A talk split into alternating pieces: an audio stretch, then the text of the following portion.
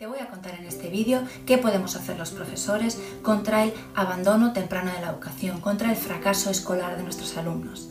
Soy Nadia, soy profesora de educación secundaria desde hace ya más de 10 años y los últimos años me vi obligada a cambiar la metodología de mis clases y el sistema de evaluación porque llegué a un punto en el que ya me di cuenta de que no estaba funcionando, de que mis alumnos no estaban aprendiendo y de que yo cada vez tenía menos ganas y menos ilusión por esta profesión.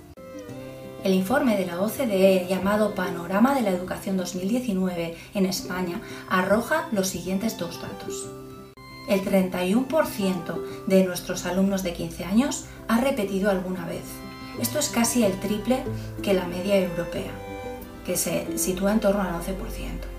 Y por otro lado, Nuestros alumnos, el 18%, una vez que termina sus estudios de bachillerato o una formación profesional, deja de estudiar. Esto se llama abandono temprano de la educación. Y este índice del 18% también es muy alto. En la Unión Europea está en torno al 10%. Luego estos alumnos que dejan de estudiar, muchos de ellos acaban sin trabajar y sin, y sin estudiar, ¿vale? Lo que se suelen llamar niñas. Entonces, ¿qué podemos hacer nosotros, los profesores, para mejorar esta situación? ¿no? ¿Cuál es nuestra responsabilidad en este aspecto?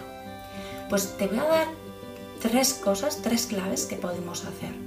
La primera es que nuestras clases sean más atractivas, más dinámicas, más entretenidas y que el alumno tenga la sensación de que lo que está haciendo y lo que está aprendiendo le va a servir para algo para aumentar la motivación de los alumnos en querer seguir estudiando una vez que hayan terminado la etapa obligatoria, tiene que ser un proceso y una experiencia positiva el aprendizaje.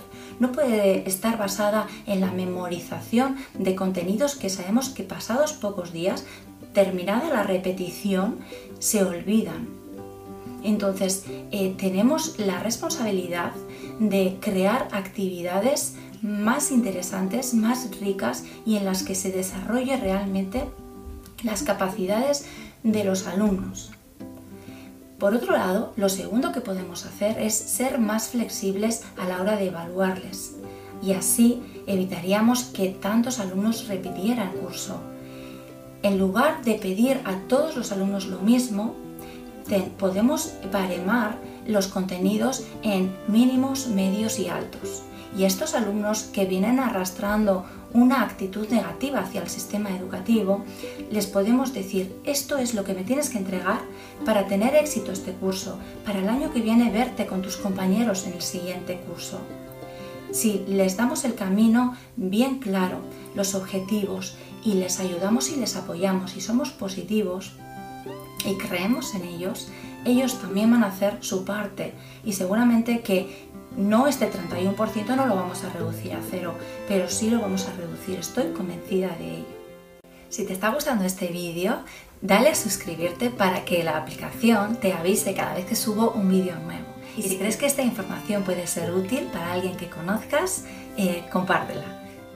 Y por último, el tercer punto que podemos hacer los profesores para mejorar la calidad de la educación es no basarnos en los contenidos, no centrarnos únicamente en, nuestra materia, sino ayudar al alumno a que despierte su talento, a que reconozca aquello que se le da bien, que tenga un objetivo de futuro, que no venga sin más a la escuela porque es obligatorio y porque tiene que aprobar unos exámenes para que no le castiguen.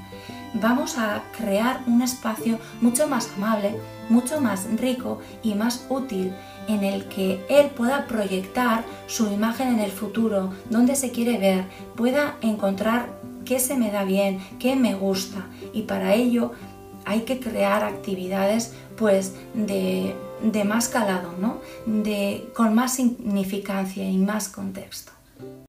Si vemos los centros educativos como lugares en los que voy a explotar mi talento, en los que voy a pulir la piedra preciosa que llevo dentro, dejarán de ser lugares eh, aburridos Espero que estas tres claves te sirvan y nos vemos en el próximo vídeo.